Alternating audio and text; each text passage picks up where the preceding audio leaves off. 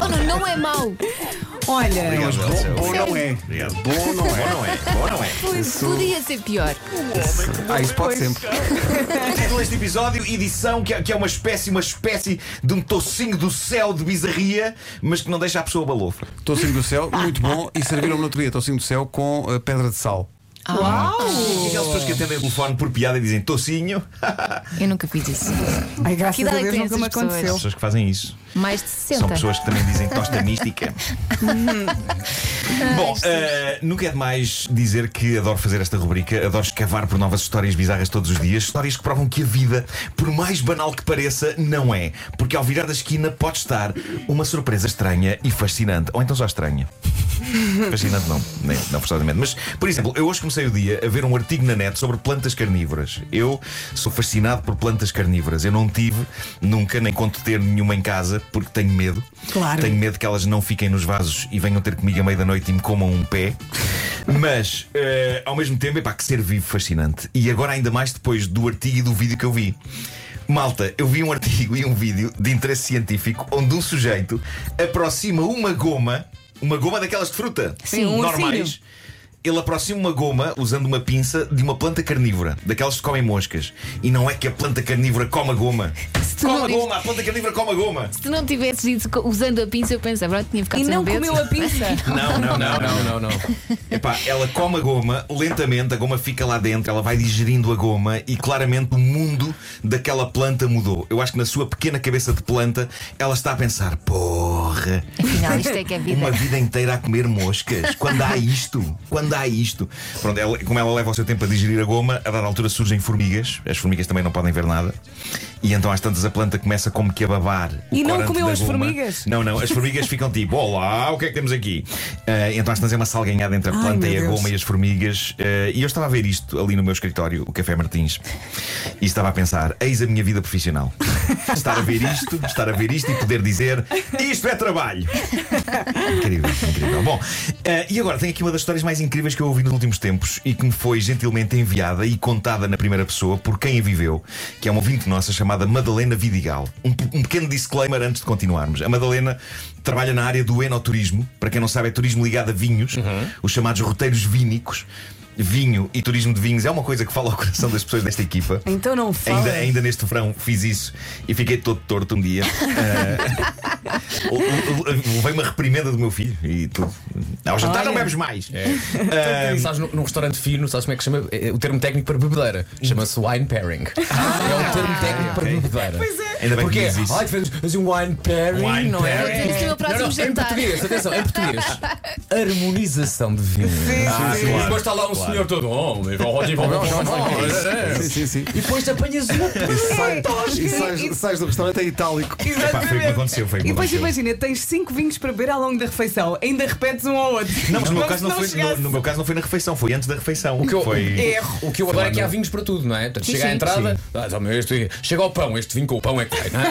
É isso, Ah, é mas isso. É sabes isso. que eu nunca tenho tempo para beber os, os vinhos até ao fim. Ah, pois não. Nunca tenho. Eu também. Eu, eu, eu não tenho, eu não tenho tempo é para, para a Eu comida repito. aguentar o, o ritmo eu bebo os vinhos. Eu vi tudo. Bom, ah, a Madalena, há há que dizer que ela tem um blog muito recomendável sobre este tema chamado Entre Vinhas. Se quiserem lá ir é entrevinhas.com. Eu faço na boa esta publicidade ao blog dela porque eu estou muito grato pela história real que lhe aconteceu e que ela me mandou. Ela merece que toda a gente vá lá, o entrevinhas.com. Dito isto, atenção, a história dela não tem nada a ver com esta área de trabalho dela e convém sublinhar que, pelo menos pela parte que a ela diz respeito, não havia vinho nenhum envolvido. Não vão as pessoas pensar que isto foi um delírio de uma noite de copos eh, da, da especialista em turismo vínico. Não. Ahm, de certa maneira, hou- houve álcool envolvido, mas há que dizer que a Madalena é a pessoa sóbria desta equação. Mas o que lhe aconteceu há 5 anos, na verdade, é, pelo menos no início, material de que são feitos os pesadelos. E esta é uma daquelas experiências tão, tão pessoais e tão intensas e tão surreais que eu acho. Eu achei que tinha de ser a Madalena a contar. Mais do que eu fazer a coisa tipo tifu, em que estou a ler o que se passou com outras pessoas. Eu acho que te- temos que ouvir isto pela voz dela. Ponham-se na pele dela, imaginem isto que ela vai contar a acontecer-vos. Vamos a isso. Bom, esta história passou-se há cerca de 5 anos, em plena semana de Santo António, Santos Populares em Lisboa, numa noite que eu tinha de jantar com os amigos. Cheguei a casa, sozinha e sóbria, e fui dormir. E acordo à meia da noite com alguma coisa a arranhar-me as pernas. Que eu pensei que fosse um gato, porque eu costumo dormir com a janela aberta e fazia sentido tivesse entrado um gato pelo quarto. Pus a mão do lado da cama e percebi que não, não era um gato, era mesmo um homem que estava a dormir em conchinha comigo.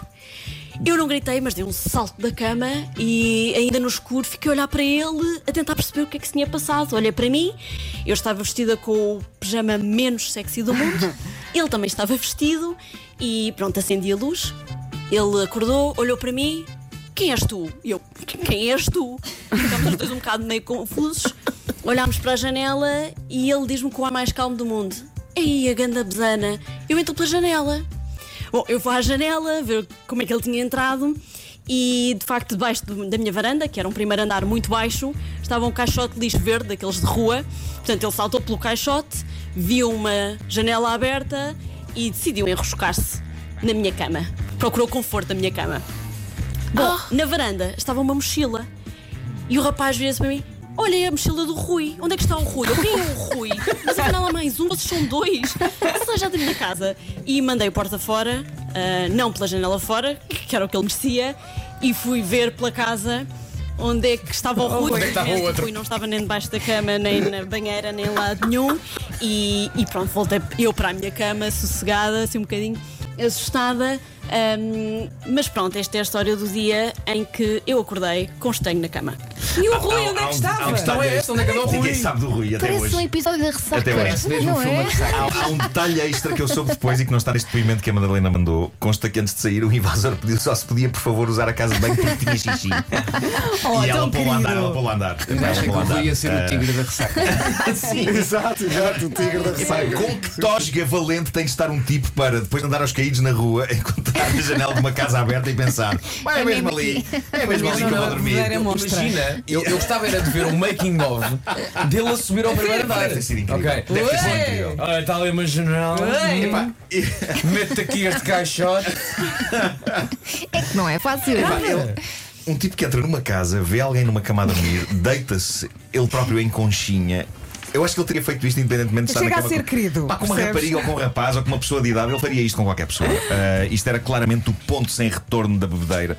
E, e, na verdade ele não queria mais do que aconchego e sono. Mas imaginem o terror. Bem, mas ela imagina o susto. Epá, assim o terror de acordar com uma pessoa estranha na cama convosco. Na minha cama comigo está um estranho alcoolizado. Julgava que ele era um perigo, mas só roncava a meu. Seus presuntos junto aos meus, na minha cama comigo. Ahm, Alguns, só para terminar, alguns detalhes, alguns detalhes que a Madalena não especifica, mas quando ela diz que achava que era um gato, eu só imaginei unhas grandes, ou então aquela malta que tem a pele dos pés muito seca, muito área, parece lixa. Eu estou a dizer aquela malta excluindo-me desse grupo, mas eu creio que tenho pelo menos um dos calcanhares assim. Eu preciso de hidratar um calcanhar. Sim. Olha, Vai e. E com isto, acabo por proferir uma frase que estou disposto a apostar estão que bem é, hidratados. que é a primeira vez que foi proferida aos microfones de uma rádio em toda a história da rádio difusão. Eu preciso de hidratar um calcanhar. Aposto que nunca ninguém disse isto na rádio. Não, acho que não. Há bons motivos para isso foi, também, foi para isto a sua invenção, Sr. Marconi. Muito obrigado eh, pelo seu trabalho, Sr. Marconi. Os meus cotovelos estão melhores, curiosamente. Sim, sim. Então, Sim. Não estão brancos. bem. Atenção que há aí uma, uma tradição que era Nuno Marconi. Já não foi. O, antes de avançar para o fim de semana, sugestões FNAC e quem não sabe, atenção, quem não sabe se este não será o seu próximo romance. Para falar de romance. eh, não, eh, Se leu Os Pilares da Terra, de Ken Follett, vai querer ler a prequela Kingsbridge, O Amanhecer de uma Nova Era. É um novo romance de Ken Follett. É uma viagem épica a um passado rico em ambição e rivalidade. Isto podia ter sido eu a escrever, mas não tem aspas. Portanto, foi alguma frase que alguém escreveu. Eh, possivelmente Está na contracapa do- press do release. Sim, é a contracapa. Sai na próxima quarta-feira, mas pode ser já encomendado na FNAC ou em FNAC.pt. E já que falamos de livros, a série Mundos Paralelos, que é absolutamente incrível, inspirada nos livros de Philip Pullman, já chegou à FNAC. A primeira temporada desta série da HBO está disponível em DVD. E mais, Pedro Ribeiro, e Olha, mais! consolas Xbox está a chegar à FNAC a nova geração. A Xbox Series X e Xbox Series S saem dia 10 de novembro, mas já estão disponíveis em pré-venda na FNAC. Para fechar, uma sugestão para si que anda à procura de um smartphone novo, eu percebo que está à procura disso.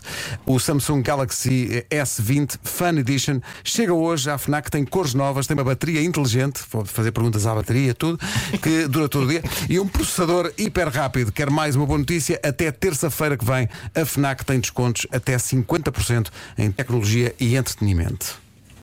Posto isto, o Homem que Mordeu o Cão foi, não sei se deu por isso, uma oferta FNAC.